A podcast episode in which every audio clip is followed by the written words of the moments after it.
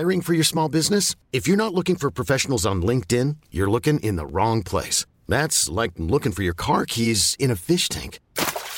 LinkedIn helps you hire professionals you can't find anywhere else, even those who aren't actively searching for a new job but might be open to the perfect role. In a given month, over 70% of LinkedIn users don't even visit other leading job sites. So start looking in the right place. With LinkedIn, you can hire professionals like a professional. Post your free job on linkedin.com slash achieve today. There's never been a faster or easier way to start your weight loss journey than with PlushCare.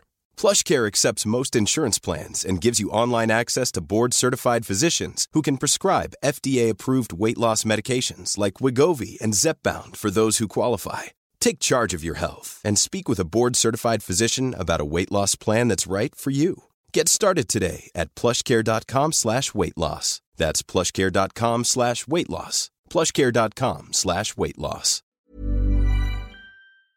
Vous, vous, êtes la lumière du monde. Vous êtes l'avenir du monde. Alors ne restez pas dans votre canapé. Chaussez, levez-vous, chaussez vos crampons, allez sur le terrain. Parce que vous avez des choses à dire et vous avez des choses à revendiquer et ça c'est important. Salut à toutes et à tous et bienvenue dans ce douzième épisode de Bouteille à la mer. Avant de commencer, j'aimerais remercier toutes celles et ceux qui se sont abonnés et qui ont suivi le podcast autant sur Instagram que sur les autres plateformes suite à mon interview avec Sonia Lou. J'aimerais vous remercier puisque vous faites grandir le podcast juste en aimant, en suivant ou en repartageant l'interview et ça me fait extrêmement plaisir que ce projet qui a commencé cette année prenne un petit peu plus d'ampleur. Aujourd'hui, j'interviewe Juliette, une jeune femme passionnée par l'urbanisme qui nous parle de sa vision de sa jeunesse, du divorce difficile de ses parents, mais également de religion, de féminisme et de son parcours universitaire. J'espère que cet épisode te plaira autant qu'il m'a plu à moi et je te laisse tout de suite avec notre discussion.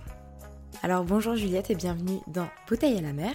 Pour commencer, j'aimerais s'il te plaît que tu te présentes aux auditeurs et aux auditrices. Dis-moi qui tu es, comment tu te définirais et puis qu'est-ce que tu aimerais que les gens sachent ou connaissent de toi. Bonjour Mathilde. Je suis très contente de participer à ce podcast, donc bah, merci beaucoup de, m'avoir invité euh, à te parler, à discuter un peu avec toi. Alors euh, moi je m'appelle Juliette, je suis une jeune femme de 22 ans. Euh, j'ai passé toute ma jeunesse dans, dans le sud de, la France, à, Montpellier. Donc, euh, je suis très, euh, très fière de, de, ma région. Je suis quelqu'un qui aime beaucoup la chaleur, le soleil. Je dirais que j'ai un tempérament, un caractère plutôt solaire. J'essaie toujours d'être chaleureuse, positive, agréable dans ma vie. Et je pense que c'est un, un, trait de caractère qui, qui me correspond bien. je suis une personne plutôt dynamique qui, aime beaucoup apprendre, qui aime entreprendre des choses qui, sortent un petit peu euh, de la routine, du quotidien. Je dirais que je suis une, personne un peu en tension permanente parce que j'ai à la fois un caractère vif et des réactions très tranchées par rapport à certains événements et en même temps je suis quelqu'un de très sensible euh, et, très angoissé aussi. Donc je vis les choses avec beaucoup d'intensité. J'ai un grand besoin de connaître des gens, de rencontrer de belles personnes je suis vraiment en quête d'amitié et de liens très forts et en même temps j'aime aussi beaucoup la solitude et me retrouver face à moi-même et je suis quelqu'un d'assez indépendante. Donc voilà, il y a toujours cette ambivalence là. Je suis quelqu'un de plutôt intellectuel que manuel. Je, me pose toujours beaucoup de questions sur, euh, sur beaucoup de choses. Voilà, je, suis une personne aussi qui est très critique par rapport à, à ce qui m'entoure et je me, je, me, je me pose toujours euh, beaucoup de questions par rapport à, aux gens, euh, par rapport à leur comportement et par rapport à, à, la société en général. Si je devais faire un rapide portrait de moi-même, ce serait ça. Donc comme d'habitude, c'est parti pour la petite rétrospective de ta vie et bien évidemment, comme d'habitude, on commence par le début avec ton enfance. Alors est-ce que tu pourrais me raconter globalement quel enfant tu étais? Euh, j'ai un peu de mal à me rappeler comment j'étais quand j'étais petite, mais euh, quand j'étais enfant, je pense que j'avais un petit caractère de cochon. Euh, je pense que j'étais une petite fille assez sage, euh, mais en même temps pleine de vie. Moi, j'ai grandi aux côtés de mon frère qui a 3 ans de moins que moi, et c'était en quelque sorte ma première expérience d'altérité parce que j'ai dû me confronter à quelqu'un de nouveau euh, au bout de 3 ans, me dire que j'allais apprendre à devoir à, ne pas avoir toute l'attention, j'allais devoir partager, j'allais devoir montrer l'exemple. Donc ma première expérience euh, d'altérité. J'ai des parents qui se sont jamais bien entendus, voilà, qui se disputaient beaucoup. J'ai une mère qui a, qui a un aspect très autoritaire et en même temps très affectueux, qui a toujours été là pour, euh, pour nous élever et ça a été vraiment mon repère, celle qui m'a apporté un cadre. Jusqu'à mes 11 ans, euh, j'avais un père plutôt absent parce que euh, il était très pris par son métier d'entrepreneur et parce que je pense qu'il a toujours été avoir des enfants mais pas vraiment s'en occuper. Enfin, en tout cas, il y avait quelque chose de très contraignant dans le fait de, de s'occuper de tes enfants. Donc voilà. Pour le cadre familial proche. Après, moi, j'ai eu beaucoup de chance de grandir aux côtés de mes cousins. Donc, euh, du côté de ma mère, euh, elles sont trois sœurs, donc ma mère et ses deux sœurs, et euh, elles ont des enfants qui sont très rapprochés. Et donc, moi, je suis l'aînée de toute cette, petite portée-là de, de, cousins. Et j'ai cette place, en fait, très privilégiée, très avantageuse, en fait, de, de voir grandir tous mes cousins, d'être un peu à la fois celle qui est responsable d'eux, et puis en même temps la référente, la confidente. Et c'est ça m'apporte beaucoup beaucoup parce que c'est vraiment comme mes frères et sœurs je les considère euh, comme des gens très très proches. Euh, je suis à chacun à, sa manière m'apporte énormément d'affection. Et ils, participent vraiment à mon équilibre euh, au quotidien. C'est vraiment des pour chacun d'eux je serais prête à faire n'importe quoi et et de plus en plus je les aime et c'est voilà ça a été euh, un cadre très très agréable pour moi. Scolairement, euh, j'ai toujours eu d'assez bonnes notes. Quand j'étais petite, euh, j'étais vraiment ce qu'on pourrait appeler l'intello, enfin on me qualifiait comme ça. J'étais très exigeante, je pouvais pleurer quand j'avais 11 sur 20, je me souviens des fois. Enfin, c'était n'importe quoi. Je pense que je me mettais beaucoup de pression. Et je pense que je me suis construite aussi beaucoup par rapport à ma réussite scolaire quand j'étais petite parce que c'était un peu un refuge. J'étais pas très très populaire en primaire j'étais assez naïve. Euh, j'avais pas un très très fort caractère non plus. Ou... Voilà, donc euh, ça c'est un peu le, le cadre de mon enfance. Est-ce que tu considères que tu as été éduquée en particulier comme une fille? C'est-à-dire, est-ce que tu as ressenti des contraintes, des interdictions, des choses qui ont été différentes que tu as pu remarquer parce que tu étais une fille? Alors oui, je pense que oui, concrètement. Euh, j'ai eu une éducation assez stricte de mes parents, surtout, enfin en particulier de ma mère, mais en même temps pas, pas non plus euh, excessivement stricte. Oui, je pense que j'ai été euh, conditionnée, enfin éduquée comme une fille, mais à l'époque ça me gênait pas parce que j'en avais même pas confiance. Je pense qu'il y avait beaucoup de stéréotypes dans la manière dont j'ai grandi. par exemple, quand j'étais petite, bon, je jouais à des jeux assez mixtes avec mon, avec mon frère. Donc là, je, je je, je, ressentais pas vraiment la différence d'éducation, mais par exemple quand j'étais petite, on me forçait à, à mettre des robes, alors que moi ou des jupes, alors que moi je déteste ça. Vraiment, euh, j'ai toujours détesté et je déteste encore. Et euh, c'est vraiment un truc que pendant longtemps on m'a imposé en me disant mais non t'es es une fille et quand tu t'es es à des événements comme je sais pas moi une fête de famille ah bah, c'est bien que tu mettes une, une robe parce que c'est plus joli pour une fille et j'ai toujours beaucoup souffert de ça parce que je me disais mais en fait, peu importe, c'est moi, que je sois en pantalon, euh, en chemise, en robe, en jupe, c'est la même chose, c'est moi. Et je, trouvais ça très réducteur d'être euh, d'être euh, résumé à juste mon habillement. Ça, c'est une des choses dont je me souviens et qui m'a beaucoup marqué. On, me parlait aussi beaucoup du fait d'avoir un amoureux et pas du fait d'avoir une amoureuse. Donc ça aussi, c'est clairement aussi... enfin, j'ai grandi dans un climat très un climat très hétéronormé. Puis par exemple, euh, une anecdote qui me qui m'a marqué beaucoup quand j'étais petite, euh, je sais pas, j'étais assez euh, à l'aise dans mon corps. Et puis un jour, je sais pas, un jour où j'avais 11 ans, j'étais sur mon canapé et je sais pas ce que je faisais, mais en tout cas l'activité que je faisais, j'avais les jambes écartées. Et je me souviens, enfin j'étais habillée et tout, hein, et je me souviens ma mère qui était arrivée en me disant mais qu'est-ce que tu fais comme ça? C'est quoi cette position? Euh, non, non, non, elle était super gênée. Elle dit, mais euh, les jeunes filles, ça se positionne pas comme ça. Euh, maintenant, t'es grande, tu peux pas faire ça. Et je me disais, mais quoi? Je, je comprenais pas du tout. et, et c'était vraiment très perturbant parce qu'en plus, j'avais pas vraiment d'explication. Je me disais, mais qu'est-ce qui se passe? Je, je vais quand même pas faire un truc si extraordinaire que ça. Et voilà, c'est des choses quand j'étais petite qui m'ont beaucoup marqué. Après, vraiment, à l'adolescence, euh, je pense que oui, j'ai remarqué certaines différences, notamment par rapport à l'éducation que mes parents donnaient à mon frère. C'est vrai que moi, j'étais euh, parfois, enfin, on surveillait beaucoup mes sorties. une ou deux fois, on m'a refusé d'aller à tel ou tel endroit sous prétexte que mes parents connaissaient pas la personne. Mais en fait, mon frère, lui, au même âge, il était autorisé à, beaucoup plus de sorties il était beaucoup moins contrôlé. Alors peut-être c'était parce qu'aussi j'étais l'aîné, mais, euh, mais euh, voilà, je, ressentais qu'il y avait quand même une différence. Euh, il fallait pas que je me maquille. au lycée, au collège notamment parce que parce que c'était, enfin ma mère trouvait ça trop, mes parents trouvaient ça un peu trop vulgaire. Bon, au fur et à mesure ça s'est fait, mais j'ai quand même dû un peu batailler. Puis bon, j'avais des remarques par rapport à à mes vêtements, par exemple, à, ma, manière de m'habiller, où ma mère des fois me disait que c'était trop, euh, trop échancré, trop, trop décolleté, alors qu'en plus moi j'étais quelqu'un de quand même super simple dans ma manière de m'habiller. Je pense pas que j'étais la personne euh, qui avait le plus de décolleté au monde. Mais voilà, forcément, voilà toutes ces petites choses-là. Euh, oui, oui, j'ai été éduquée en tant que en tant que fille et, forcément ça a eu un impact sur ma construction et, sur ce que je suis aujourd'hui, forcément. Quel a été ton rapport à tes parents quand tu étais plus jeune et puis même aussi par la suite? Plus globalement, moi j'ai reçu euh, une bonne éducation. Euh, mes parents, enfin je pense, mes parents, ce sont des gens très très cultivés qui m'ont toujours beaucoup poussé à réfléchir et à me questionner euh, par rapport aux choses. J'étais une enfant très sage et mon frère aussi, donc on avait des bons résultats à l'école.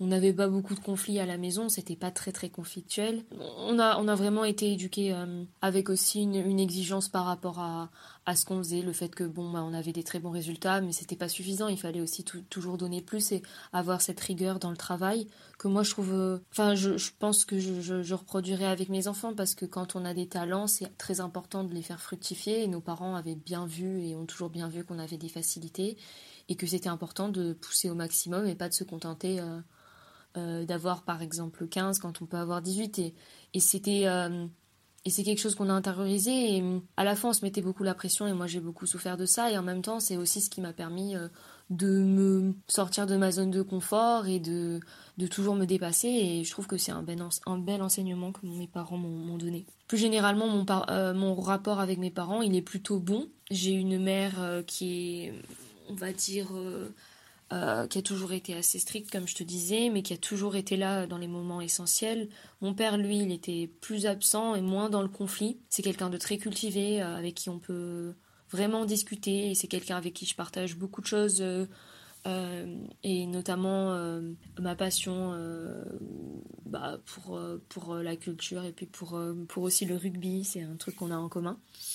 Voilà. Euh, après, moi, plus généralement, j'ai toujours une petite tendance quand même à contester beaucoup de choses et, aujourd'hui, mes opinions, elles sont très divergentes par rapport à beaucoup de sujets, euh, par rapport à mes parents, euh, par rapport à, toutes ces questions de genre, d'orientation sexuelle, de politique, enfin de plein de choses comme ça, où j'ai appris aussi à me distancer de, ce discours-là, mais globalement, ça se passait plutôt bien avec mes parents. Donc dans ton mail, tu m'as parlé du divorce de tes parents qui t'avait beaucoup affecté. J'aimerais bien qu'on dédie une question à ça et que tu puisses m'expliquer comment est-ce que ça a influencé ton enfance et surtout comment est-ce que tu l'as vécu.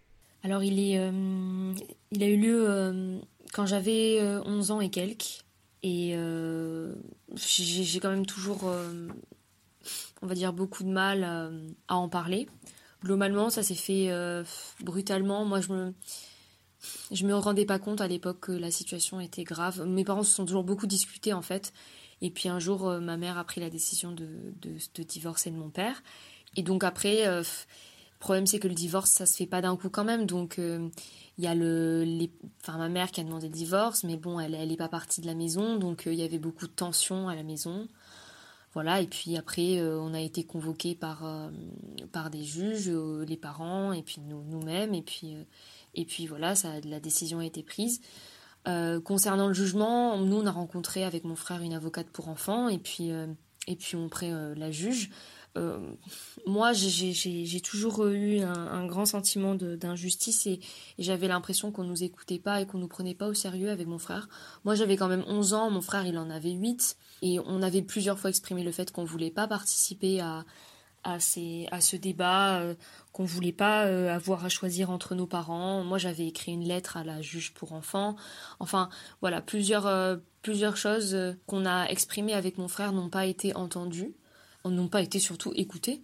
Et moi, ça m'a beaucoup marqué parce que, par exemple, la, juge nous a obligés avec mon frère à venir donner notre avis. En gros, elle nous, elle nous, elle nous a fait venir, elle nous a fait venir pour en gros nous demander ce que nous on préférerait, comment on se sent, etc.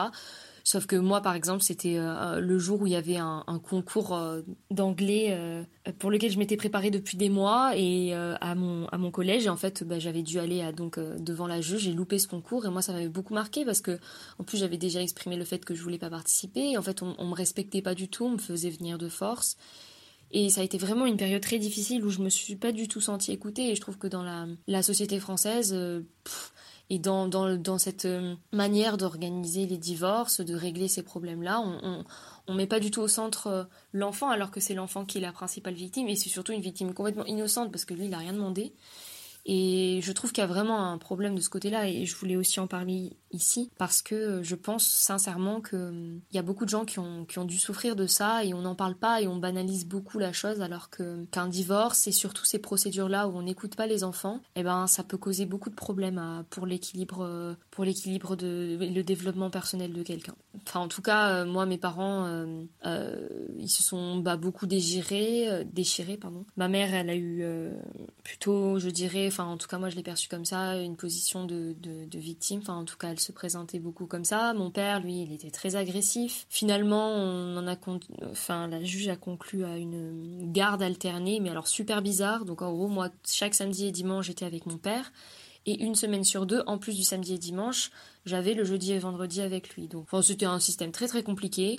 Où encore une fois, j'ai l'impression que la juge avait même pas réfléchi. Après, je, je juge pas. Euh, comment dire j'avais pas j'ai pas en compte euh, j'ai pas j'ai pas dans les entre les mains toutes les tous les éléments pour pouvoir euh, pour pouvoir juger le travail de de, de ce, cette juge là mais ce que je peux dire c'est qu'en tout cas c'était pour moi c'était aberrant ça convenait pas du tout à ce qu'on voulait puis en plus le, le jugement enfin cette garde là elle elle a pas été suivie correctement par mes parents enfin au début si, mais après non, euh, parce que mon père, lui, il travaillait beaucoup, parce que voilà, pour plein de raisons, et en fait, il n'a jamais été révisé, mes parents, ils sont jamais retournés devant le tribunal, et donc finalement, euh, ça fait que, euh, bah, je sais pas, moi je trouve que c'était complètement irréfléchi et, et, complètement inutile, et, ça nous a plus déséquilibré avec mon frère qu'autre chose. Moi, voilà, je te dis, je pense que la parole des enfants, elle n'est pas vraiment écoutée, et c'est eux qu'on ballotte pendant que enfin voilà pendant que les parents euh, eux euh, ils sont chez eux l'un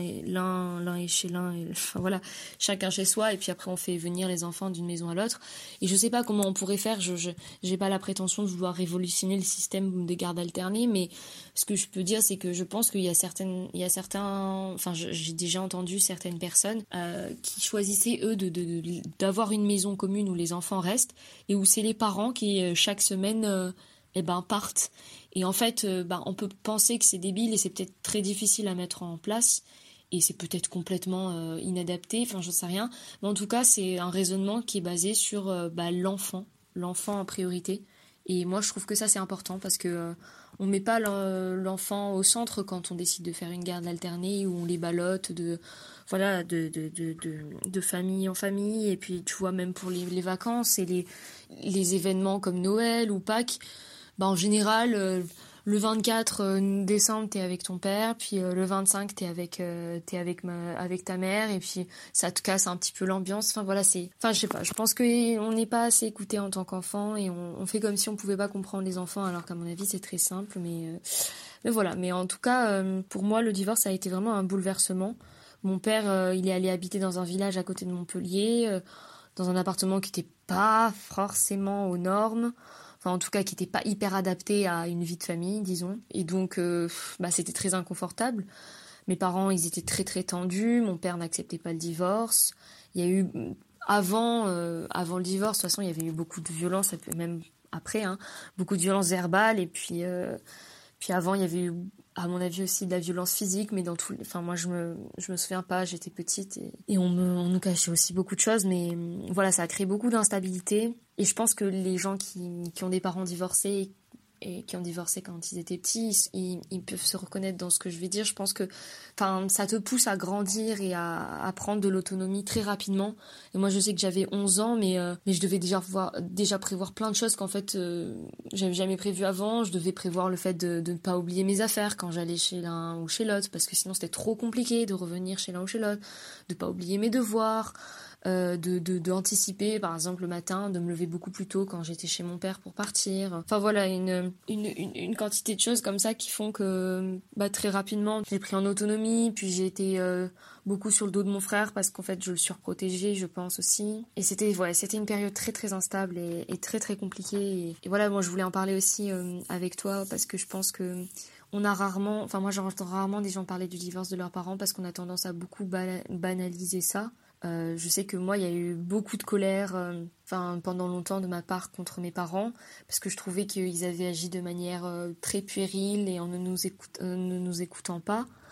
Euh, moi, je me demandais tout le temps, mais enfin, je me suis toujours demandé, mais pourquoi en fait ils se sont mariés, pourquoi ils ont eu des enfants? Et parce que en fait, finalement, euh, je trouve que dans notre société, on, se marie très rapidement, enfin, on décide très rapidement d'avoir des enfants, et en fait, euh, on n'a pas réfléchi aux conséquences. Parce que quand tu es en couple avec une personne, quand t'as pas d'enfant, la séparation, les éventuelles difficultés, elles ne concernent que toi et la personne. Et donc c'est un, engagement mutuel, mais ça, ça n'implique pas une tierce personne qui n'a rien demandé. En fait, en général, on se précipite beaucoup. On est dans une société de consommation qui consomme euh, les, euh, les, rapports, qui consomme les, les, choses, tout. Et en fait, on, se lasse très vite et on, on, a besoin de faire tout très vite. Et finalement, euh, bah, pour avoir des enfants, moi, je pense qu'il pour, pour avoir une vie stable, il faut prendre le temps et c'est ça aussi que je voulais dire, et, enfin sans prétention aucune, parce que moi, je, euh, par exemple, ma vie sentimentale actuellement n'est pas pas du tout stable, et euh, j'ai pas encore d'enfants, et je suis pas encore en train de poser la question de me marier. Mais c'est vrai que euh, je pense qu'il y a quand même un réel effort à faire quand on quand on rencontre une personne qu'on aime voilà, de, de, vraiment se poser des questions, de, de, se projeter avec la personne, de, se poser des, des, des, vraies questions, se dire voilà, moi, euh, euh, je suis euh, dans telle situation, toi, tu es dans telle situation, est-ce que c'est compatible? Est-ce qu'on a la même vision de la vie? Est-ce qu'on a les, la même philosophie pour éduquer nos enfants? Est-ce qu'on a la même philosophie de vie? Enfin, c'est hyper important parce que moi, j'ai des parents, par exemple, qui... ma mère, elle, elle était... elle a toujours habité dans le même endroit, elle a toujours euh, travaillé dans la même branche. Enfin, elle a, eu son diplôme, elle a travaillé, elle est dans le même endroit. Enfin, elle travaille dans le même. Euh, elle est orthophoniste, elle travaille dans le même euh, institut depuis des années. Et, euh, et c'est quelqu'un qui a beaucoup besoin de stabilité, d'ancrage. Et au contraire, mon père, c'est totalement l'opposé. C'est quelqu'un qui, euh, lui, est chercheur de base et puis donc qui a créé son entreprise, qui développe ses produits, qui euh, est à la fois, bah voilà, créateur, commercial, enfin voilà, distributeur. C'est quelqu'un qui voyage énormément et qui a eu beaucoup de difficultés par rapport à son travail parce que c'est difficile de lancer une entreprise. Euh, c'est quelqu'un qui euh, qui, euh, qui a toujours beaucoup bougé dans son enfance, qui qui n'est pas ancré dans un lieu et qui a besoin de voir d'autres choses, etc. Et donc en fait, on a ces deux visions-là qui se sont rencontrées. En fait, à proprement parler, ça, pourrait être compatible, sauf qu'en fait, ils se sont rendus compte que, eh ben non, en fait, finalement, c'est pas si compatible que ça. Et des années après, enfin non, même très rapidement, parce que moi, avant que je naisse, mes parents, ils savaient déjà qu'il y avait beaucoup de difficultés, il y avait beaucoup de tensions. En fait, ils se sont mariés comme ça, puis ils ont eu des enfants, et voilà. Et moi, tu vois, c'est ce que je, reproche beaucoup à mes parents, et, je ferai tout pour pas faire la même chose. Et je pense que, franchement, il faut vraiment mesurer ce qu'on fait, parce que euh, ce n'est pas la même chose que de vivre avec une personne, et après d'avoir des enfants, ça implique beaucoup d'autres choses. Et il ne faut pas se précipiter. Et il vaut mieux attendre peut-être un, deux ans de plus d'être sûr, plutôt que de se lancer dans une histoire et se dire allez hop, on a des enfants et après c'est eux qui vont pâtir de des difficultés euh, parce que c'est la réalité et parce qu'un enfant c'est fragile et on peut pas euh, on peut pas être égoïste sur ça. Moi je pense que euh, avoir des enfants ça doit être réfléchi et ça doit être on doit protéger ses enfants un maximum. Et ça peut pas être juste euh, un caprice d'avoir des enfants. Et, et, puis même pour le couple c'est important d'avoir une stabilité et de, savoir aussi prendre le temps et réfléchir et pas tout le temps euh, foncer et consommer à mort. Moi pendant un temps après ce divorce là euh, j'arrivais pas à dire je vais chez papa je vais chez maman. Enfin c'était très très perturbant. Et globalement euh, moi, le divorce de mes parents, et, je le dis, et, ça peut paraître euh, bizarre à entendre parce que je pense que d'abord on, banalise beaucoup le divorce, les divorces, on, trouve ça normal, et puis en plus, euh, voilà, on pense pas aux conséquences. Mais moi, ça a été vraiment une réelle fracture dans ma vie, ce divorce-là, parce que en fait, finalement, les fondations de ma vie, parce que quand t'as 11 ans, en fait, t'as pas des potes qui sont là de manière euh, infaillible. Enfin, t'as pas beaucoup d'autres socles de vie que euh, que celui de la famille. Et euh, et je sais pas en fait moi j'étais assez âgée pour tout comprendre et en même temps trop jeune pour voilà pour avoir d'autres soutiens dans ma vie. Et, donc en fait bah, quand ma famille entre guillemets s'est écroulée bah moi je me suis sentie très très fragilisée par ça. Et ça a toujours été une grande blessure. Et encore aujourd'hui je, me pose la question peut-être de me faire suivre par un psy parce que c'est quelque chose qui me terrorise, le fait de, euh, voilà, de, de mettre fin à quelque chose. Et, surtout, je, je veux absolument pas reproduire ce que mes parents ont reproduit. Je veux faire tout pour que ça se passe bien. Et voilà, moi, pendant un moment, je voulais pas me marier, je voulais pas avoir d'enfants, alors que c'est un de mes rêves les plus chers d'avoir euh, un foyer, je voulais pas. Et voilà, il y a, beaucoup de choses comme ça qui font que je pense que je voulais en parler aujourd'hui parce que pour moi, un, divorce, c'est des conséquences très très très importantes. Alors bien sûr, c'est variable selon chaque personne et chaque personne a, une manière de, de, vivre les choses qui, qui, est différente. Moi, mon frère, il n'a pas vécu les choses de la même manière que moi. Mais ce que je peux dire, c'est que ça reste quand même une fracture selon moi. Parce qu'on vit dans une société où on nous a appris que le, socle familial c'était important et parce que c'est vrai, euh, t'as tes parents qui sont là, tous les deux, vous vivez dans une seule maison et d'un seul coup, ça s'éclate et, et c'est plus comme avant. Et ça peut être vraiment très déstabilisant. Après, bien sûr, moi je retire beaucoup de positif, enfin, du positif de ce divorce parce que d'abord il y avait beaucoup de cris chez moi, maintenant il y en a, il y en a moins puisque mes parents ne sont plus ensemble. Puis mon père s'est beaucoup plus occupé de nous. Euh, euh, il a été beaucoup plus attentif, donc il y a aussi des choses qui ont été euh, positives. Et puis je pense que mes parents et surtout ma mère en particulier, euh, ça l'a quand même beaucoup apaisé. Mais voilà, le divorce, c'est pas anodin. On va parler un petit peu de l'adolescence maintenant, et puis je vais tout simplement te demander comment est-ce que tu as vécu cette période. Je dirais bof, euh, je sais pas, euh, c'est difficile de résumer ça. Je pense que le plus simple c'est de le résumer par euh, par phase. Je pense qu'il y a eu la, la, phase collège et la phase lycée pour moi. Je pense que globalement ma mon adolescence elle a été beaucoup mouvementée justement par rapport à ce divorce de mes parents là. Euh, pour le collège, moi je pense que ça a été une période à la fois heureuse et complexe. J'ai j'ai été en contact avec beaucoup de gens, j'ai côtoyé beaucoup de gens très différents. J'étais dans un un collège, euh, on va dire, assez mixte, avec des, gens de milieux sociaux très différents, et donc euh, ça m'a énormément enrichi. J'avais des profs euh, géniaux qui m'ont beaucoup stimulé, beaucoup appris, je me suis vraiment régalée. et après, personnellement, bah il y a plein de choses qui, qui font à l'adolescence que ça change. Je pense que moi, en l'occurrence, qui suis qui suis hétéro, je pense que le rapport au garçon, il, a beaucoup changé à cette période-là. J'avais envie de plaire, j'avais envie d'être jolie. Euh, moi, j'étais pas du tout populaire. Je sais que j'ai, pendant le collège, j'ai subi beaucoup de moqueries et j'avais pas assez de caractère pour répondre. Et puis j'étais encore, euh, j'étais encore jeune, donc euh, voilà. Je pense qu'à cette période du collège, on est beaucoup enfermé dans des étiquettes. En général, moi j'étais un peu l'intello, bah tu restes intello pendant toute la durée du collège et puis t'as as du mal à te défaire de ça. Et c'est vraiment pas à prendre à la légère parce que c'est très difficile et le collège c'est souvent, euh, je pense, la période la plus compliquée pour pour les pour les jeunes parce que euh, justement en fait t'es euh, catégorisé tel ou tel dans tel tu te mets dans telle ou telle boîte, enfin on te met dedans et en fait après c'est très difficile d'en sortir et on en souffre beaucoup. Et puis voilà, s'il y a beaucoup de méchanceté gratuite, si t'es pas populaire, bah t'es t'es très facilement moqué, très facilement mis de côté, et ça a été vraiment difficile, ouais, pour moi. Mais en même temps, le collège ça a été aussi une période où j'ai rencontré euh, des gens qui maintenant, enfin, sont des amis très proches. J'ai rencontré ma meilleure amie, j'ai rencontré une autre très bonne amie avec qui je suis en contact encore aujourd'hui. Et oui, je pense que c'était une période euh, à la fois très riche et en même temps euh, très très très éprouvante. Et puis le lycée, je dirais que ça a été beaucoup plus libérateur. Moi, j'étais dans un grand lycée, euh, il y avait plus toute cette question de réputation, t'étais moins enfermé dans des cases parce que voilà, bah les gens ils me connaissaient pas tous et puis voilà, tu te avec des gens nouveaux et t'apprends de nouvelles choses et voilà, c'était beaucoup plus décomplexé. Moi, j'étais beaucoup plus décomplexée par rapport aux garçons. Le rapport aux garçons était bien meilleur. Mon style vestimentaire aussi, je m'en faisais. Enfin voilà, j'étais, j'étais moins à cheval dessus. J'ai pas remis en question beaucoup l'autorité euh, parentale ni rien. Enfin, j'avais, j'avais un caractère assez euh, chiant, mais globalement ça va.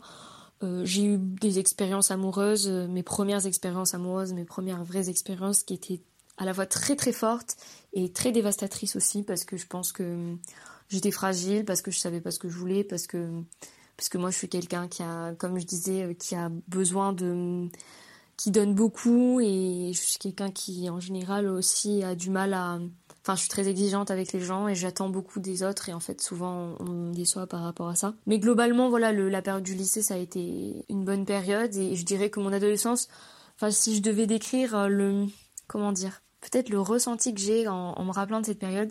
Je sais que moi j'ai beaucoup grandi à Montpellier et je me souviens de ces, de ces périodes quand les beaux jours arrivent vers euh, mai, juin, où tu traînes beaucoup après les cours euh, euh, dehors, où tu rentres chez toi tranquillement, où tu papotes de, de, tout, tu refais le monde avec tes amis. Et c'était vraiment une jeunesse que je qualifierais un peu de, je sais pas, dorée au soleil, tu vois, avec je me souviens de, de, de, la couleur de, enfin de, de la lumière, de, de, des arbres. Je me souviens de, de cette chaleur, de, du fait que je commençais à bronzer, que voilà, on était, on était en short et on était bien. Et concrètement, c'était quand même une. Mon adolescence, c'était une, une, une, chouette période, je pense, parce que j'ai beaucoup expérimenté de, de belles choses et surtout, c'était une jeunesse très tranquille où j'étais. J'ai jamais bougé de chez moi. Enfin, je veux dire, j'ai j'avais quand même une certaine stabilité, euh, pas dans mon milieu familial, mais, mais par, par rapport à mes amis et puis euh, par rapport à mon quartier aussi. J'étais toujours à Montpellier, ça m'a beaucoup. Euh, je me suis raccrochée beaucoup à ça aussi. Quel a été ton rapport au corps en tant qu'adolescente? Quel a été mon rapport avec mon corps? Bah, Pendant cette période, je, pense que le rapport au corps pendant la période de l'adolescence c'est toujours compliqué, je le vois parce que moi j'en parle beaucoup avec mes cousins qui maintenant sont dans cette phase-là. Euh, euh, je pense que mon rapport a changé beaucoup quand euh, j'ai été faire un voyage en, enfin un échange en, Allemagne en quatrième, je me souviens. Et euh, en gros, à ce moment-là, j'ai découvert ma correspondante qui était, qui avait le même âge que moi et qui était beaucoup plus, qui faisait beaucoup plus attention à elle, qui était déjà beaucoup plus femme, qui était déjà beaucoup plus féminine, on pourrait dire. Mais bon, j'aime pas trop ce terme parce que chacun a ses propres ses propres codes de féminité, mais on va dire que en rentrant d'Allemagne, je me suis dit waouh, mais moi j'ai envie de prendre plus soin de moi, de faire attention à comment je m'habille, de faire attention à à, bah, ma peau, à me maquiller, enfin à me mettre en valeur. Et je pense que c'était une période euh, ouais où je me suis beaucoup cherchée aussi et j'ai essayé de me mettre en valeur. Et je pense que c'est on a tous on est tous passés par là et c'est une bonne chose parce que c'était pas juste pour les autres, c'était pour me sentir bien avec moi-même parce que je me trouvais pas jolie, parce que parce que j'étais pas à l'aise dans mon corps et à partir du moment où je me suis maquillée et tout, où j'ai euh, où j'ai j'ai pris le temps de euh, d'aller m'acheter des vêtements, en fait où je prenais du temps pour moi et où j'étais centrée sur moi et je pense que euh, c'est important de voir ça pas comme seulement de l'égocentrisme et comme une envie de plaire aux autres. Non, c'est aussi à un moment donné, on est beaucoup éduqué en tant que femme, je pense et en tant que fille à être tournée vers les autres euh, à attendre beaucoup des autres, des choses. Et en fait, non, je pense que ce qui est important, c'est de se plaire à soi et de passer du temps avec soi et, de s'apprivoiser, d'apprendre à s'aimer. Et c'est pas, euh, ah, il faut pas en faire tout un, voilà, il faut pas en faire toute une montagne en se disant euh, oui, il y a que l'apparence qui compte parce que moi je suis absolument pas comme ça. Mais moi à l'époque je me trouvais pas jolie. Et je sais que j'avais beaucoup d'acné, etc. J'ai beaucoup subi ça. Et quand il y a eu le, maquillage quand j'ai eu cette possibilité-là, je me sentais tellement mieux. Et puis je, comprenais aussi ce que c'était que l'acné, je comprenais ce que c'était que de prendre soin de soi, de sa peau. Et ça a été vraiment, je l'ai vécu comme une libération. Et c'était pas du tout euh, euh, superficiel, je pense et, c'est important de ne pas euh, uniquement dire ah là là le maquillage c'est superficiel, ah là là les filles sont trop centrées sur l'apparence. Je pense qu'en effet dans notre société on centre beaucoup la, la femme, enfin on se focalise avant tout sur l'apparence d'une femme, euh, mais on doit, en tant que femme, se réapproprier ça et se dire, ben moi je me sens bien comme ça, je me sens bien comme ça, j'ai pas, je fais pas attention à ce que me disent les autres autour, mais je veux me sentir belle, je veux me sentir, je veux me sentir à l'aise et, ça passe par aussi le maquillage, par, euh, euh, le soin euh, de soi, de sa peau, de son corps, de sa, manière de s'habiller et voilà.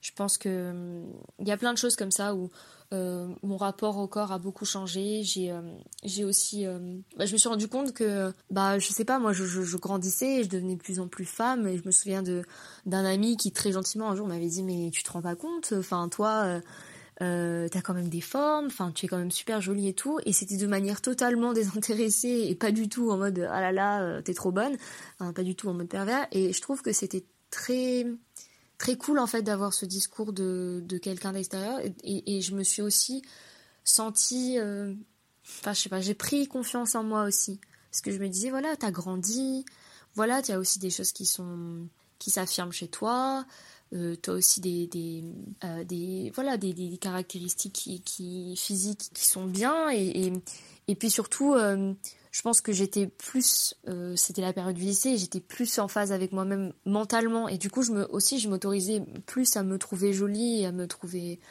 à, à m'aimer. Et je pense que on peut pas être bien physiquement si on n'est pas bien mentalement aussi quoi et je pense qu'il y a cet équilibre à trouver là et puis l'adolescence a été aussi une période où par rapport au corps, j'ai vu beaucoup d'amis qui ont eu des problèmes, comme des troubles du comportement alimentaire. Et euh, ça m'a beaucoup marqué parce que moi, j'ai pas vécu ça, et, mais je l'ai vécu, enfin, comment dire, je l'ai côtoyé de très près.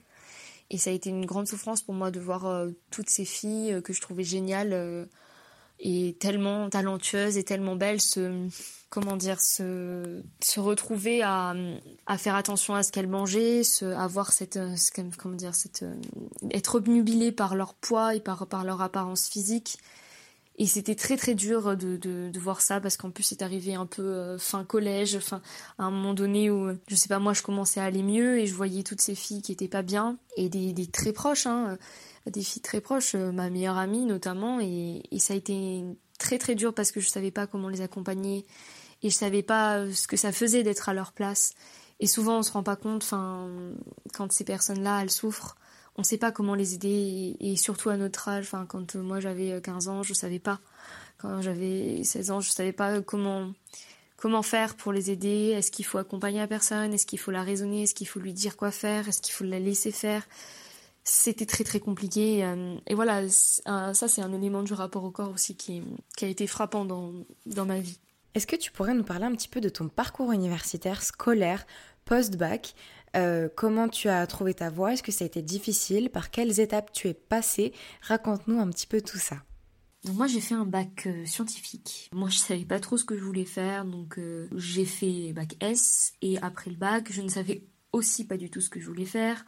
Donc c'était embêtant. J'étais à peu près bonne partout entre guillemets. Et j'ai eu beaucoup de chance. Et donc, du coup, euh, j'ai fait euh, des candidatures euh, pour plusieurs prépas.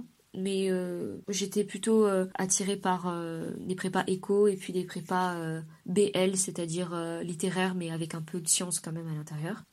voilà, moi j'avais pas de préférence, j'étais un peu attirée par plein de choses. Je pense que les domaines que je préférais c'était quand même les sciences humaines. Et j'ai eu la chance d'avoir beaucoup de facilité. Donc voilà, euh, finalement, APB, ça a été un peu ma première expérience de sélection et c'était un peu stressant. En plus, j'avais tenté de faire aussi Sciences Po Paris euh, en sortant du bac que j'ai absolument pas réussi. Donc, euh, ouais, c'était une période un petit peu floue. Et donc, APB, les premiers résultats, ça a été pas accepté, pas accepté. Enfin, en gros, j'étais accepté nulle part, quoi.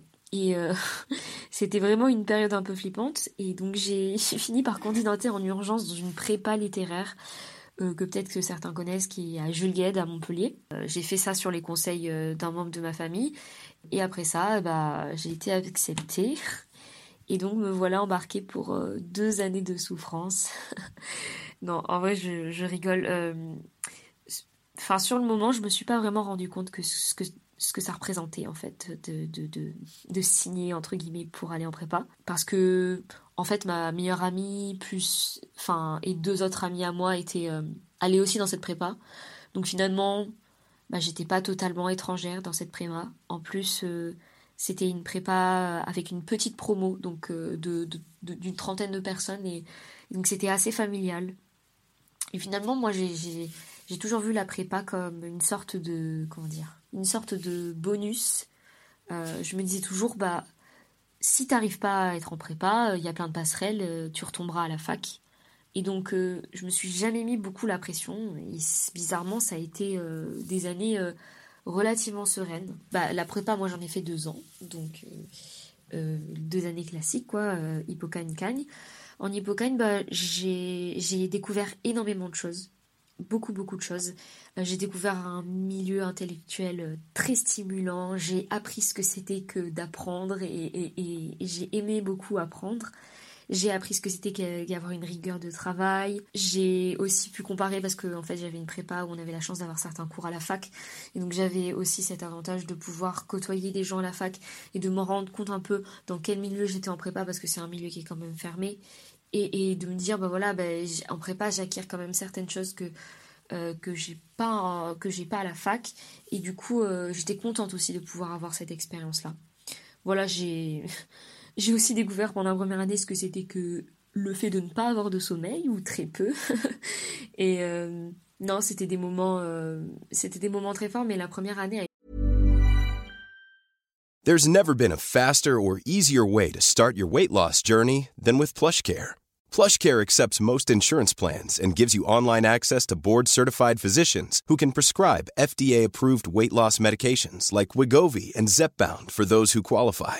Take charge of your health and speak with a board-certified physician about a weight loss plan that's right for you. Get started today at plushcare.com slash weight loss. That's plushcare.com slash weight loss. plushcare.com slash weight loss.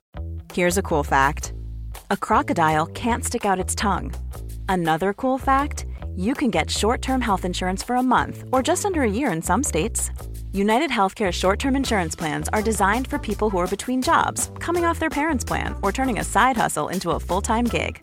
Underwritten by Golden Rule Insurance Company, they offer flexible, budget friendly coverage with access to a nationwide network of doctors and hospitals. Get more cool facts about United Healthcare short term plans at uh1.com. I'm Sandra, and I'm just the professional your small business was looking for. But you didn't hire me because you didn't use LinkedIn jobs. LinkedIn has professionals you can't find anywhere else, including those who aren't actively looking for a new job but might be open to the perfect role, like me. In a given month, over 70% of LinkedIn users don't visit other leading job sites. So if you're not looking on LinkedIn, you'll miss out on great candidates like Sandra. Start hiring professionals like a professional. Post your free job on linkedin.com slash achieve today. Ever catch yourself eating the same flavorless dinner 3 days in a row, dreaming of something better? Well, HelloFresh is your guilt-free dream come true, baby. It's me, Kiki Palmer. Let's wake up those taste buds with hot, juicy pecan-crusted chicken or garlic butter shrimp scampi. Mm. Hello Fresh. Stop dreaming of all the delicious possibilities and dig in at HelloFresh.com. Let's get this dinner party started.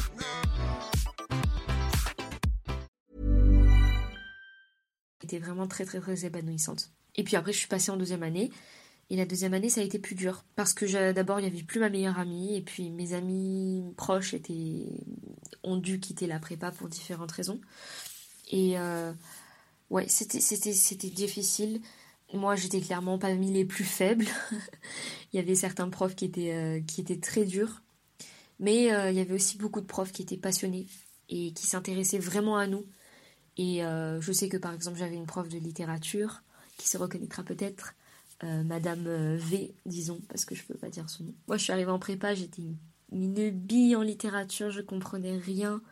J'arrive, la première évaluation, bim, 5. Et je me suis dit, ah, il va y avoir du travail. Et puis finalement, à l'ENS, parce qu'au bout de deux années de prépa littéraire, tu passes euh, le concours de l'ENS, euh, qui est un concours très prestigieux où il y a très peu de personnes qui sont prises. Donc moi, bien sûr, je n'ai pas été prise.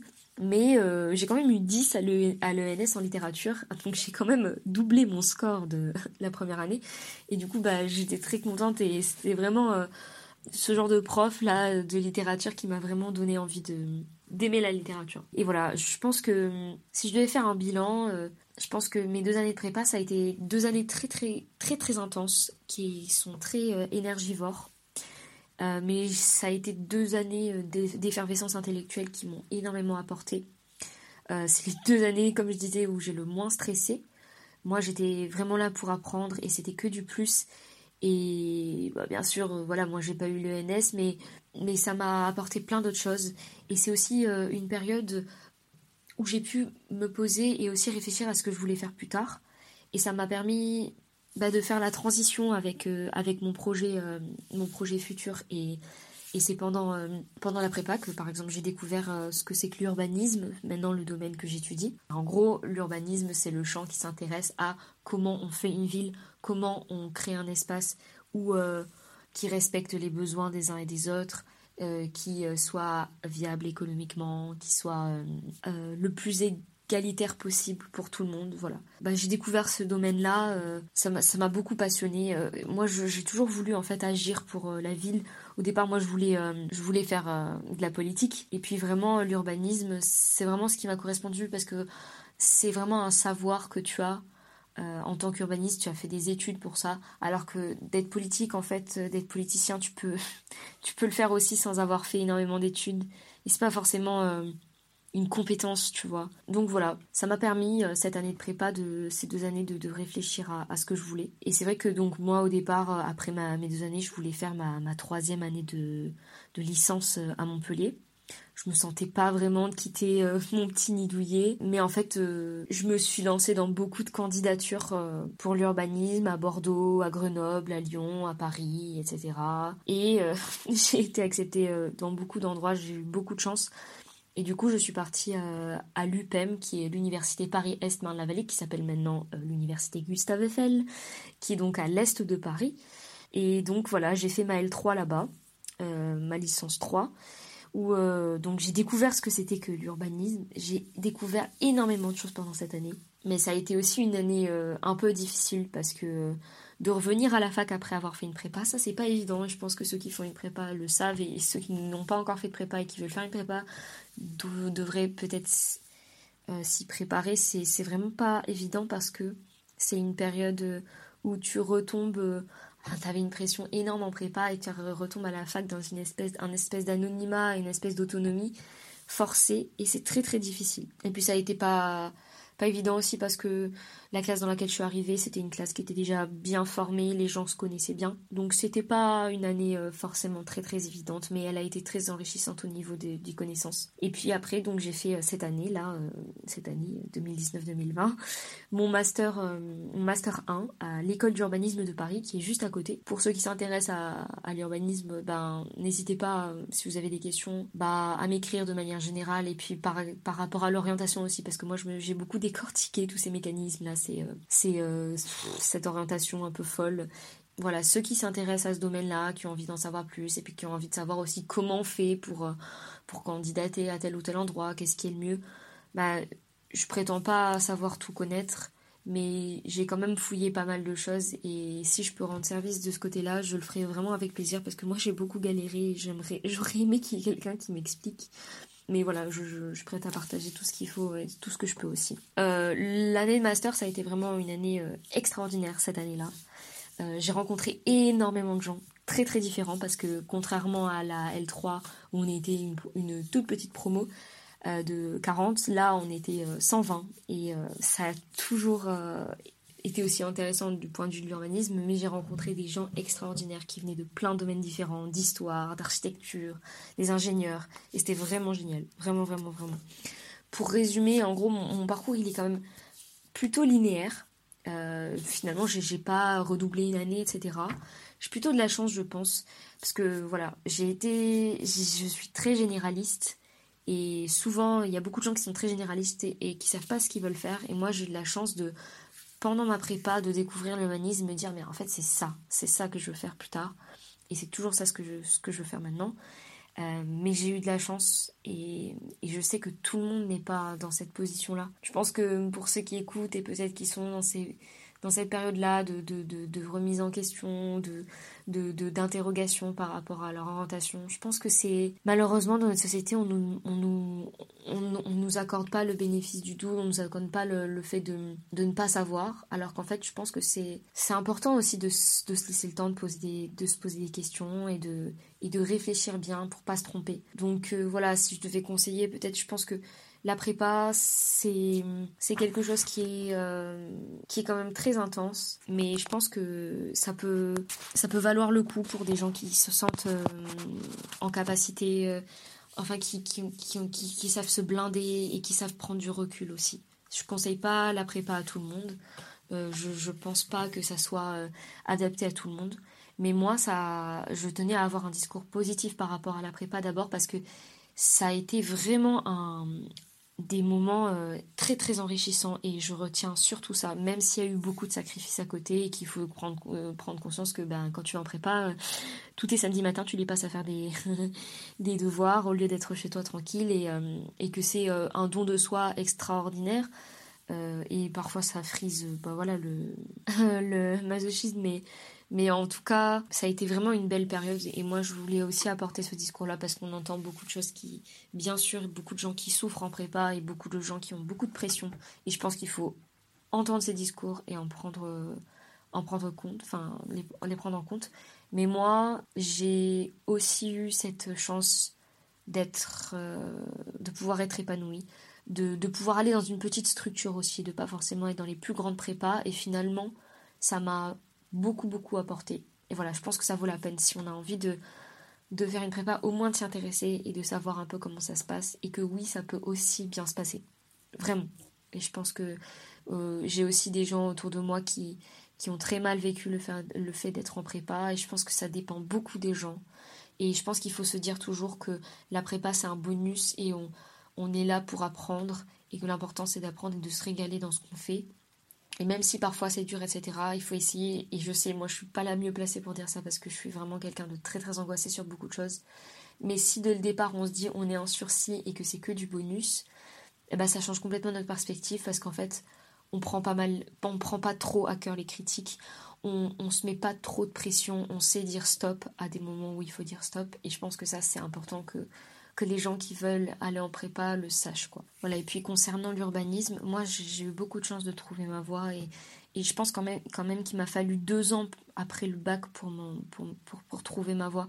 Et donc euh, moi j'ai envie de dire euh, les parcours linéaires comme moi ça n'existe enfin ça n'existe ce n'est plus la majorité je dirais et que je pense que ben on a tous le droit de se tromper et que bah, si on loupe une année, enfin moi maintenant je suis en, master avec des gens qui ont déjà fait un master, donc c'est-à-dire qu'ils ont peut-être deux ans, voire quatre ans de plus que moi, et qui, euh, et qui recommencent et qui sont bah, au même niveau d'études finalement, ils vont, ils vont avoir le même bagage euh, en tant qu'urbaniste que moi.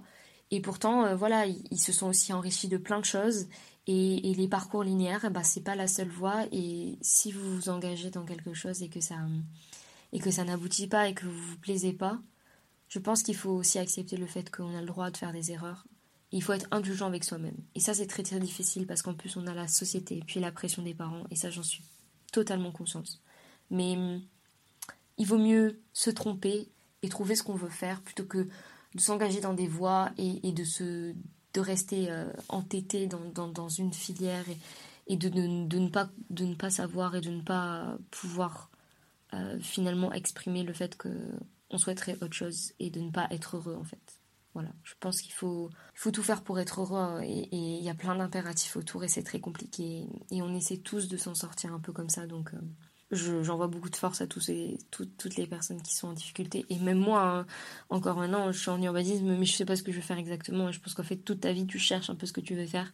Mais là cette période c'est une grosse période d'incertitude après le bac et donc euh, force à vous et je, vraiment, je suis tout cœur avec vous. Et, et voilà, je compatis totalement. Totalement, totalement. Donc on va revenir un petit peu sur le présent et puis présent qui n'est plus si présent que ça finalement puisque maintenant le déconfinement a commencé et bien entamé même. Comment est-ce que tu as vécu la période de confinement? Avec qui tu as été confiné? Et puis quel regard est-ce que tu portes sur toute cette période qui a été très particulière? Euh, moi, j'ai vécu le confinement presque toute seule, enfin presque tout le temps toute seule. J'étais euh, toute toute seule à Paris euh, dans un appartement de 40 mètres carrés. Bon, il y a mon père qui passait de temps en temps. Euh, j'habite euh, donc dans le dixième, donc mon père de temps en temps lui il travaillait, donc bon, il respectait pas vraiment les consignes de confinement, mais on va dire que de temps en temps il venait. J'avais de la chance aussi parce que j'ai en fait quelqu'un de ma promo à l'école d'urbanisme de Paris qui habite pas loin du tout de chez moi, donc en fait on travaillait pas mal ensemble on arrivait quand même à se voir, à faire à parler, puis je sais pas moi, à, regarder des films ensemble, puis à faire des courses ensemble, ce qui était plus facile pour le moral. ça a été vraiment un, grand soutien. Ça a été une période très difficile niveau travail parce que en fait, c'est très difficile pour moi de concilier à la fois euh, ce qui relève de la période où tu travailles, euh, donc de voilà de tes études, et puis les moments où aussi tu te dis non mais non mais là je stoppe, euh, il est midi, je vais manger, puis après reprendre l'après-midi puis se dire le soir non je stoppe, puis inversement aussi ne pas parce que moi je suis une grosse dormeuse donc ne pas dormir jusqu'à 11 heures parce que sinon après le matin tu fais plus rien. Et moi c'était extrêmement difficile parce que j'ai pas de cadre et moi j'ai besoin de me lever, de me dire je vais en cours ou au moins je vais à la fac, avoir un cadre, avoir un endroit, un lieu où je sais que je vais travailler où je vais retrouver des gens qui travaillent et pour moi c'est important d'avoir ça. Et je me suis dit oh là là plus tard euh, vraiment je veux pas du tout faire de télétravail parce que c'est pas du tout ce qui m'intéresse en plus l'urbanisme moi dans ce qui m'intéresse dans l'urbanisme et dans mes études, c'est d'être en contact avec des gens, de parler, de, réfléchir avec des gens. Et vraiment, euh, cette période de confinement, pour moi, au niveau travail, ça a été catastrophique. Enfin, enfin en tout cas, ça a été très très compliqué. Et, je, je, pense qu'il y a beaucoup de gens qui peuvent euh, penser un peu pareil que moi et, ben et ben voilà c'était c'était vraiment très compliqué. Moi j'ai pas vu ma famille j'ai pas vu j'ai pas vu mes amis euh, voilà. De toute façon ça a été une période euh, très spéciale. En plus moi qui suis à Paris je me suis rendu compte que vraiment la ville tournait au ralenti. Et pour une ville monde comme ça une ville tellement en effervescence en permanence comme Paris le voir voir le soir qu'il y avait personne dans la rue, vivre tout au ralenti comme ça, c'était vraiment, euh, c'était vraiment quelque chose de très intéressant à vivre. Après, personnellement, moi, je suis pas, enfin, je me supporte bien moi-même, donc euh, j'ai pu rester enfin toute seule assez longtemps, dans le sens où euh, je me je m'insupporte pas, mais il y a des gens qui ont beaucoup de mal avec beaucoup d'angoisse et après à la fin moi du confinement par contre c'était beaucoup plus dur, j'étais beaucoup plus angoissée. Voilà, j'avais peu de contacts donc euh, voilà. et je sais qu'il y a, y, a, beaucoup de personnes être confinées c'est c'est vraiment pas facile quand tu es à Paris dans un 40 mètres carrés avec trois enfants qui qui sautent partout, ça c'est vraiment pas facile. Et puis pour les personnes notamment des femmes mais ça peut être des hommes aussi mais des, personnes qui, qui, sont victimes de violences conjugales qui sont battues enfin qui, qui, subissent des pressions psychologiques le fait d'être enfermé avec euh, ton agresseur avec avec la personne qui, a une, pression euh, psychologique sur toi c'est ça doit être extrêmement difficile. Mais si je devais euh, conclure par rapport au confinement je pense que ça a été vraiment une période très spéciale pour la terre en général très spéciale pour notre société. On s'est rendu compte que ben on est très fragile et que hop en un claquement de doigts un petit virus et hop il y a plein de gens qui meurent et puis surtout on arrête tout quoi. C'est incroyable on a on n'a jamais vécu ça pendant je sais pas depuis la, la, seconde guerre mondiale et je crois que les, les émissions euh, les émissions de gaz euh, de enfin le taux de pollution n'a jamais euh, n'est jamais descendu aussi bas. Enfin je dis peut-être des bêtises mais enfin dans tous les cas il y a quand même quelque chose qui s'est passé qui est assez extraordinaire et je pense que ça c'est vraiment à souligner parce que voilà ça montre bien que on n'est pas à l'abri on n'est pas à l'abri. Enfin je voilà je pense que c'est aussi il faut aussi se méfier par rapport au rabâchage médiatique parce que bon on a entendu parler que de ça pendant des mois des mois des mois. Je pense qu'il y a beaucoup aussi d'enjeux financiers autour beaucoup d'enjeux de pouvoir autour de cette crise. Et puis moi je, suis en train enfin politiquement je me maintenant je, suis très critique par rapport à, à tout ce, système capitaliste où en fait euh, on voit bien que tu vois là maintenant euh, ça commence à aller mieux les gens commencent à sortir il y a c'est la fin du confinement mais on incite beaucoup les gens à consommer. Et puis il y a toujours des filières qui malgré euh, ces crises-là s'en sortent très bien et arrivent à rebondir. Et ça en dit beaucoup aussi sur voilà notre société qui est beaucoup basée sur le profit et il faut faire très très attention, à mon avis, de ne pas non plus se laisser euh, manipuler parce que il y a cette espèce d'opinion commune là où tous les gens étaient paniqués, oh mon Dieu, mon Dieu, mon Dieu. Mais voilà, euh, il y a d'autres personnes qui ont d'autres discours et qui proposent des choses et c'est pas forcément moins bien. En même temps, on avance dans une certaine inconnue parce qu'on n'a jamais vécu ça et en même temps, il faut faire très attention parce que on peut très facilement manipuler les gens, on peut très facilement supprimer aux gens certains droits, on peut très facilement, euh, sous, sous prétexte de sécurité, on empiète beaucoup sur les libertés des gens. Et je pense que ça, c'est, ça peut être valable, mais, mais, mais, mais dans une certaine mesure et surtout sur une durée euh, courte. Et maintenant, il faut faire attention à, à ce qui se passe après le confinement, je pense. Enfin voilà, ça arrivait une fois dans notre vie, je pense que ça arrivera plus jamais à quelque chose comme ça, une crise comme ça, mais c'était important pour moi aussi de savoir euh, parfois profiter de l'instant et de me dire bah ben voilà, là euh, comment dire, je, je, profite un petit peu de ce moment qui m'est donné, de me dire bah, bah, j'ai pu faire des choses que je n'avais jamais faites, j'ai pu lire des livres que j'aurais pas lu en temps normal, j'ai pu revoir des émissions, me renseigner sur certains sujets, prendre des nouvelles de certaines personnes.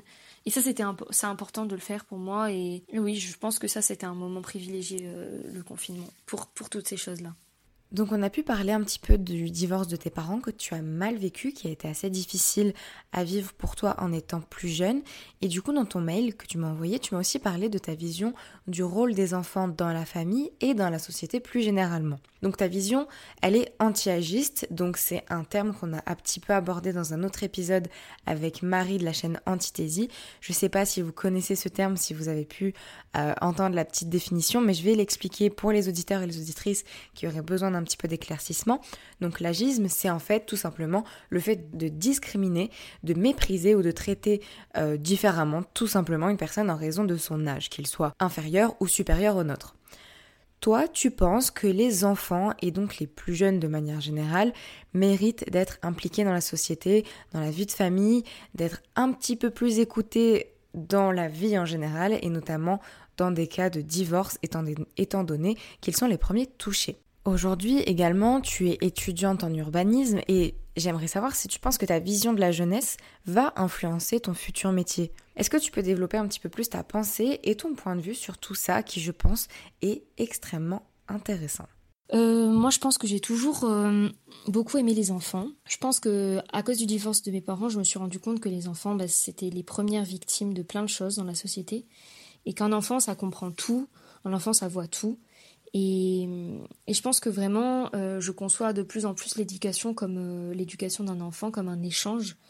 Euh, moi, j'ai assisté à, certains repas familiaux où en fait les grands parlaient et les petits devaient se taire. Et moi, je me suis toujours dit, c'est hors de question que chez moi ça se passe comme ça. Je pense que dans notre société, on a tendance à délégitimer le, le discours des jeunes sous prétexte qu'ils n'ont pas vécu beaucoup de choses.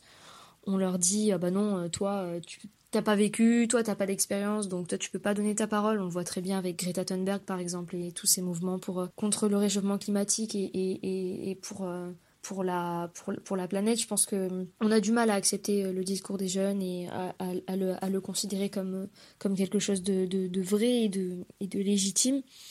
Moi j'ai comme je te disais j'ai des cousins qui sont beaucoup plus jeunes que moi, qui sont extrêmement sensibles et qui ont je pense, toujours eu besoin d'écoute et de pédagogie comme n'importe quel enfant. Et en fait, euh, moi, je, maintenant, je, vraiment, j'ai envie de, savoir transmettre, de savoir euh, donner la parole à l'enfant, de, de d'écouter l'enfant. Et je pense que notre société elle a elle a plein de défauts par rapport à ça. Par exemple jusqu'à encore il n'y a pas très longtemps euh, c'était possible de frapper son enfant. Je ne sais pas exactement quelles lois sont sont passées mais je sais qu'en tout cas, euh, on, donne encore euh, des gifles à des enfants, on leur donne des fessées, enfin on se permet de, porter la main sur des enfants, alors qu'en fait on le ferait pas si c'était un adulte, parce qu'un adulte jamais dans la, vie tu vas tu vas baffer un un adulte parce que je sais pas moi il a, dit un gros mot, parce qu'il a fait une bêtise. Tu peux pas faire ça parce que c'est c'est une personne que tu considères comme ton égal, alors qu'en fait ben un enfant on s'autorise à le faire. Et je trouve que c'est aberrant parce que, alors que c'est un être humain comme nous et, et c'est pas parce que t'es un enfant que as, tu dois on doit t'obliger à, faire certaines choses et qu'on doit te, surtout te punir physiquement. Enfin, moi, je trouve ça. J'ai beaucoup, je réfléchis beaucoup à ça parce que j'ai envie de plus tard m'occuper de mes enfants du mieux possible.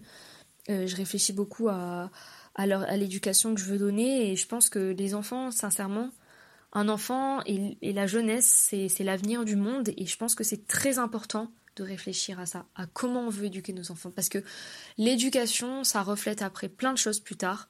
Et une société, euh, elle, elle, se comprend quand, euh, quand, on regarde, quand on regarde comment on éduque les, on éduque les jeunes. Et quand on les éduque dans, la, dans le respect, dans l'écoute, dans la tolérance, je pense qu'après, plus tard, eh ben, c'est un terreau propice à, à, une, à, la, construction d'une société meilleure, vraiment.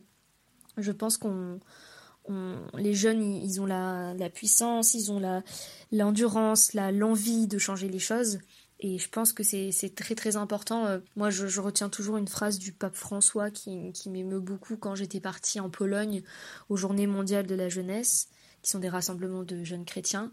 Et le pape François, il, exhortait les jeunes euh, à, se lever et à changer les choses. Et il disait, mais vous, vous, vous, vous, vous êtes la lumière du monde. Vous êtes l'avenir du monde. Alors ne restez pas dans votre canapé. Chaussez, levez-vous, chaussez vos crampons, allez sur le terrain. Parce que vous avez des choses à dire et vous avez des choses à revendiquer. Et ça, c'est important. Et je pense qu'il faut sans, sans, voilà, sans rentrer dans les détails pendant 20 ans, parce qu'on pourrait en parler des heures, je pense que la jeunesse est essentielle. Et moi je veux mettre, euh, mettre un point d'honneur à, réfléchir à ça avant d'avoir des enfants et à me dire, même dans mon travail, parce que justement tu me demandes est-ce que l'urbanisme, enfin est-ce que dans en urbanisme la jeunesse va influencer mon métier? Bien sûr, bien sûr, parce que moi, je veux faire la ville pour, euh, pour, euh, pour moi, mais aussi pour mes enfants et, les futures générations. Je pense que quand tu fais une ville, il faut être conscient du fait que tu laisses un héritage, que tu laisses quelque chose, que c'est des choses qui sont figées, c'est du béton, c'est c'est des routes, c'est du goudron, c'est des choses matérielles qui vont rester dans le temps. Et donc, c'est pas juste pour toi que tu fais la ville, c'est pour les autres aussi. Et donc, il faut, il faut avoir conscience de ça.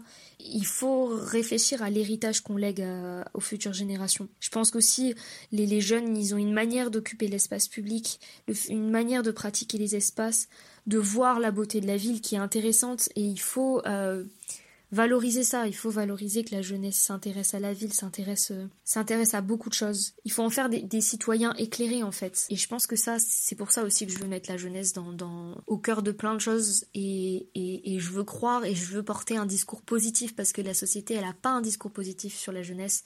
Elle, elle parle de jeunesse en perdition, de jeunesse délinquante, de jeunesse qui ne sait plus ce qu'elle veut, alors qu'il y a aussi énormément de belles choses qui se font. Et il faut pas écouter la société parce que nous, on est jeunes, on est, on est l'avenir du monde et on doit, on doit prendre en main ça et on doit, on doit avoir de l'espoir par rapport à ça. Donc pour tes études, tu pars à Paris, tu vas à Paris pour finir ta licence. Est-ce que tu pourrais nous parler de toute cette expérience qui est bah, quitter une ville, quitter ses proches, devoir se gérer toute seule? Comment est-ce que tu as vécu ça et qu'est-ce que tu en as tiré finalement? Par rapport à mon départ à Paris, bah alors moi je suis partie à Paris à 20 ans, euh, donc je pense que c'est euh, c'est une moyenne, enfin c'est dans la moyenne, c'est pas trop tôt, pas trop tard je pense. Je pense que passer du sud à, à Paris ça a été difficile par rapport euh, à la météo, c'est pas du tout la même, par rapport à la mentalité aussi. Moi je suis arrivée à Paris qui est une ville immense avec des milliers de personnes, c'est une ville très impersonnelle et qui dort jamais et ça contrastait vraiment avec Montpellier et ça a été difficile de s'adapter à ça. Et puis quand on, arrive dans une nouvelle ville, on perd ses repères, on perd ses repères géographiques, on perd ses, habitudes et il faut, il, faut, il faut se retrouver, il faut reconstruire. Euh, j'ai la chance quand même de maintenir un lien avec ma famille, puis mon père il habite de temps en temps avec moi. Mais globalement voilà, la première année, ça a été difficile. J'avais une classe euh, qui où les gens se connaissaient tous très bien. Mon campus était loin de, de, mon appartement, donc euh, j'étais très seule et je rentrais souvent à Montpellier. Puis ma deuxième année, ça a été une année beaucoup plus d'ouverture à Paris. J'ai beaucoup fait d'expositions, de musées, j'ai été beaucoup au théâtre. J'ai découvert euh, la ville euh, grâce à mes amis, j'ai découvert la ville avec mon copain. Voilà, et ça, a été beaucoup de choses qui, font que que maintenant j'habite dans le 10e arrondissement et je me sens vraiment bien dans ce petit quartier qui est sympa, qui est familial. Je me repère bien, j'ai vraiment euh, appris à, à, mettre des repères partout euh, et je prends goût vraiment à, la vie parisienne. Et puis euh, le fait de venir à Paris, ça m'a aussi sensibilisé à beaucoup de choses. J'ai vu beaucoup de gens, beaucoup plus de gens dans précaires et ça m'a beaucoup sensibilisé aux problèmes sociaux. Euh, j'ai aussi géré ma consommation, mon argent, et ça m'a ça m'a amené à toute une réflexion sur la manière de consommer, sur euh, ce que je veux consommer, sur ce que est-ce que je veux consommer euh, local, est-ce que je veux consommer bio, est-ce que je veux consommer des choses qui sont enfin issues du commerce équitable. Et je pense que c'est c'est toutes ces ces choses là aussi que le, que, que le départ à Paris m'a permis de d'envisager.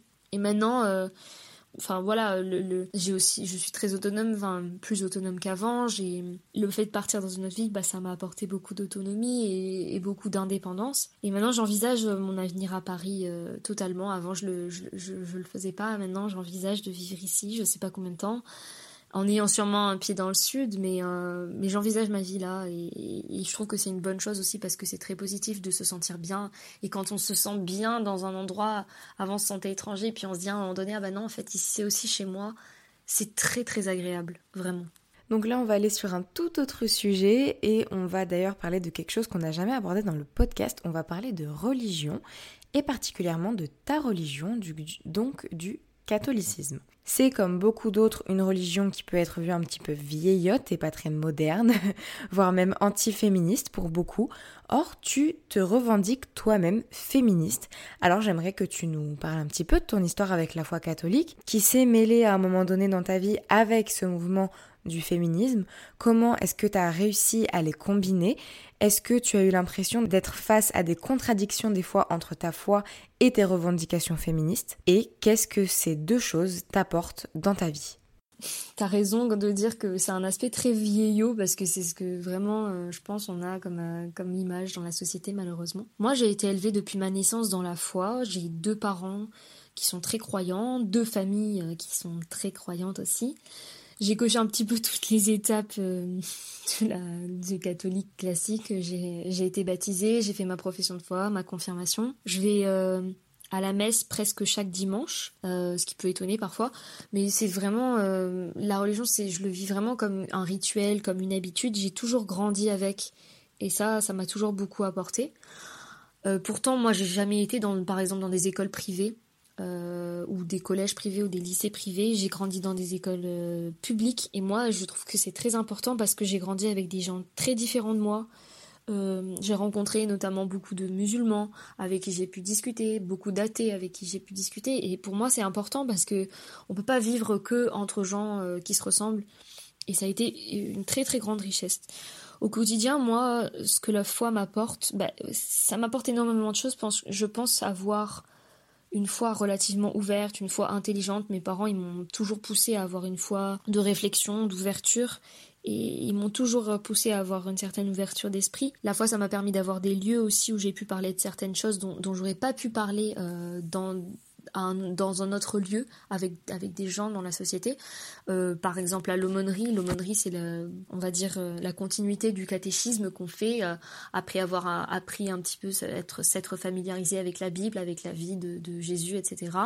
L'aumônerie, c'est un temps où, à l'adolescence et, puis après, même en tant qu'étudiant, on, on continue à, à côtoyer des jeunes catholiques qui nous ressemblent et, avec qui on, se pose des vraies questions. Et moi, j'avais des, formes, des, encadrants, des gens qui, des, gens, des animateurs d'aumônerie qui étaient vraiment géniaux et qui nous ont euh, permis de parler de beaucoup de thèmes, de, de, de, parler de la mort, du pardon, de la trahison, de de l'amitié, de l'amour, enfin de plein de thèmes comme ça et de vraiment se poser des questions en ayant toujours une liberté de parole et en, nous expliquant aussi ce que, ce que propose la religion, mais, mais sans nous l'imposer et en nous disant voilà ce que, ce que la foi nous, nous apporte comme solution.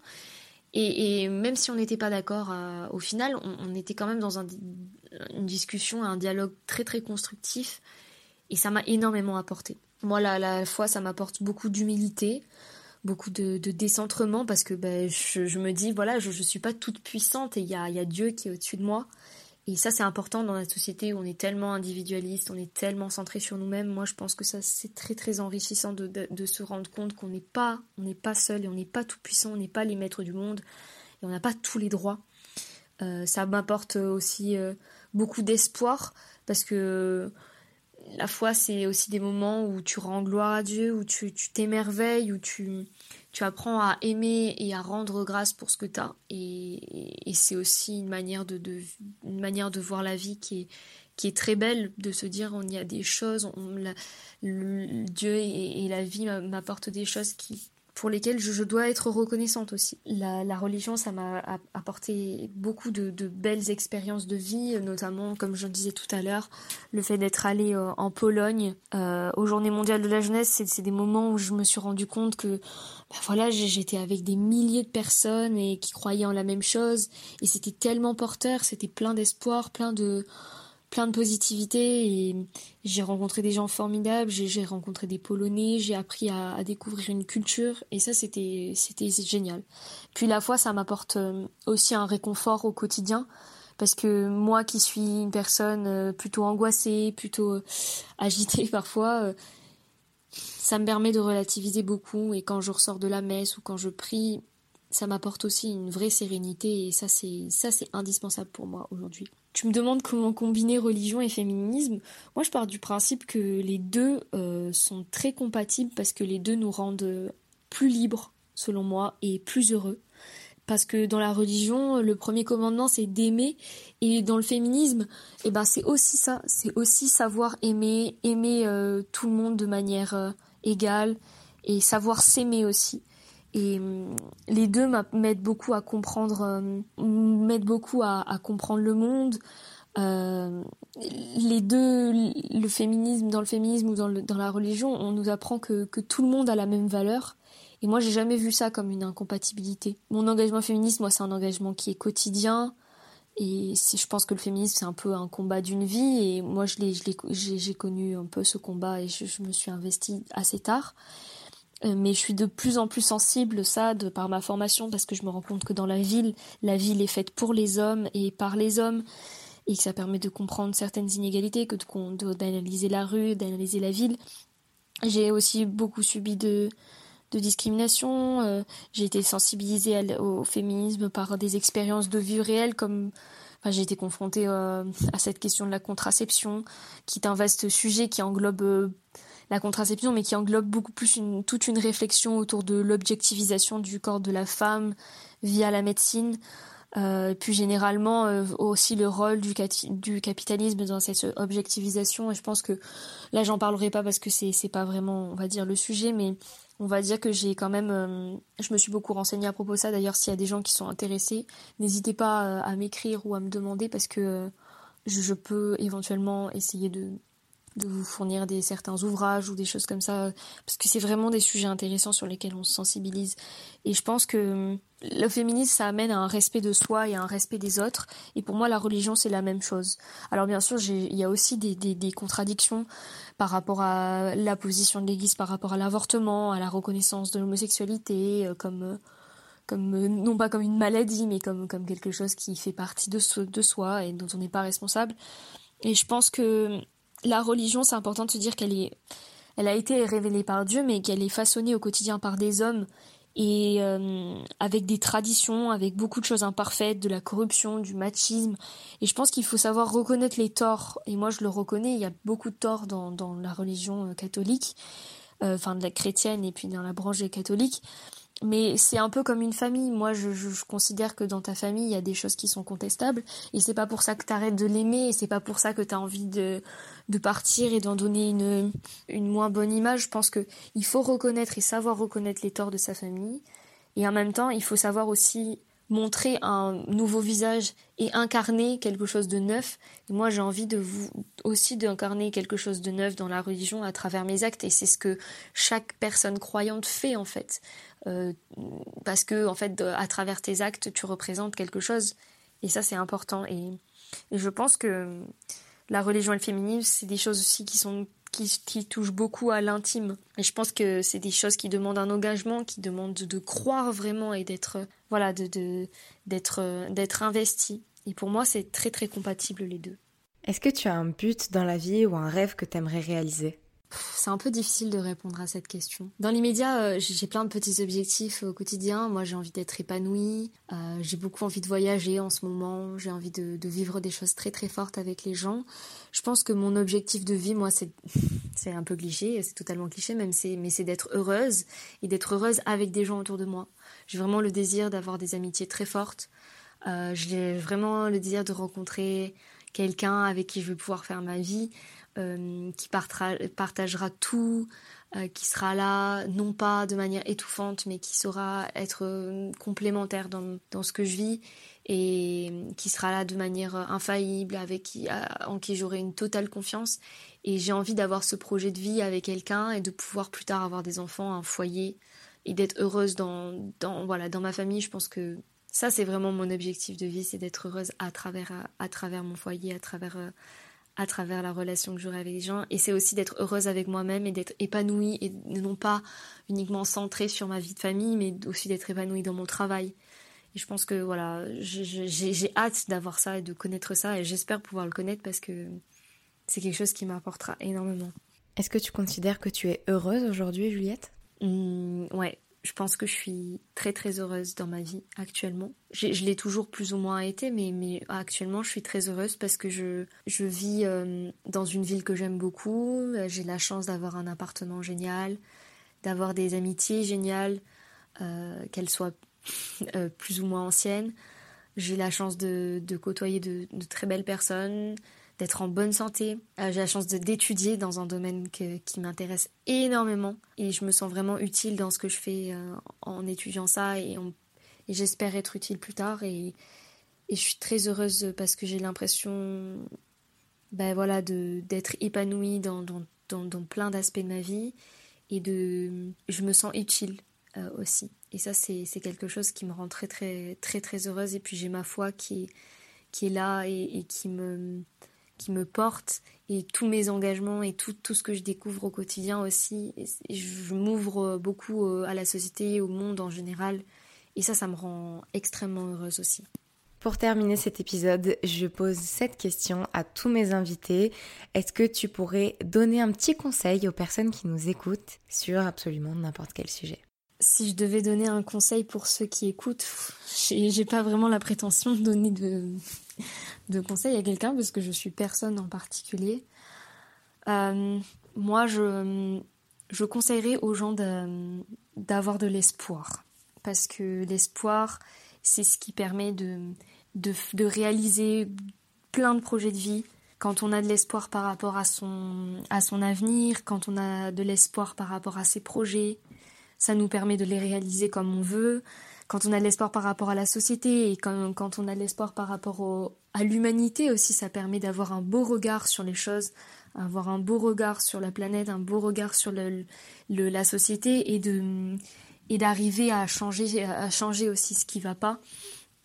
Euh, moi, l'espoir, c'est pour moi, c'est c'est le conseil que je donnerais aux gens. Ayez de l'espoir, ayez de l'espoir parce que euh, il y a plein de choses qui sont réalisables et même si on est dans une société où on nous donne pas beaucoup euh, d'espoir et on est très fataliste et on est très euh, dans le fait de démoraliser, dans le fait d'être très comment dire très très très inquiet par rapport aux situations à la situation actuelle. Moi, je pense que il faut avoir l'espoir parce que c'est ce qui permet de changer les choses et je pense qu'on a tous envie d'avoir une société meilleure et euh, d'avoir une vie meilleure.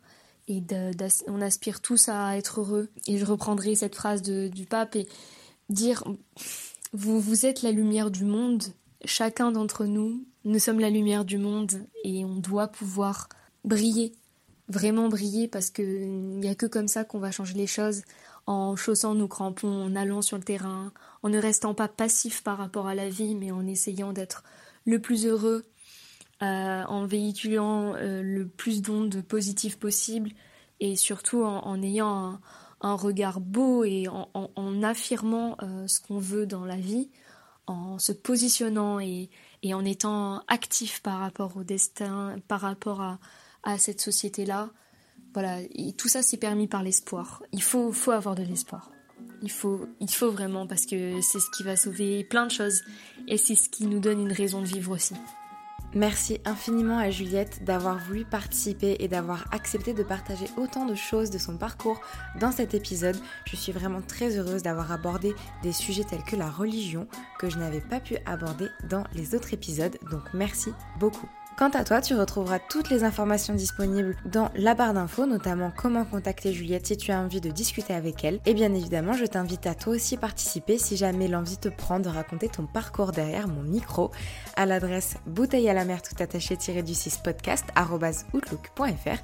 Tu peux également nous suivre sur Instagram à bouteille à la mer du bas podcast. Et sinon, je te fais de très gros bisous et je te dis à très vite pour un nouvel épisode.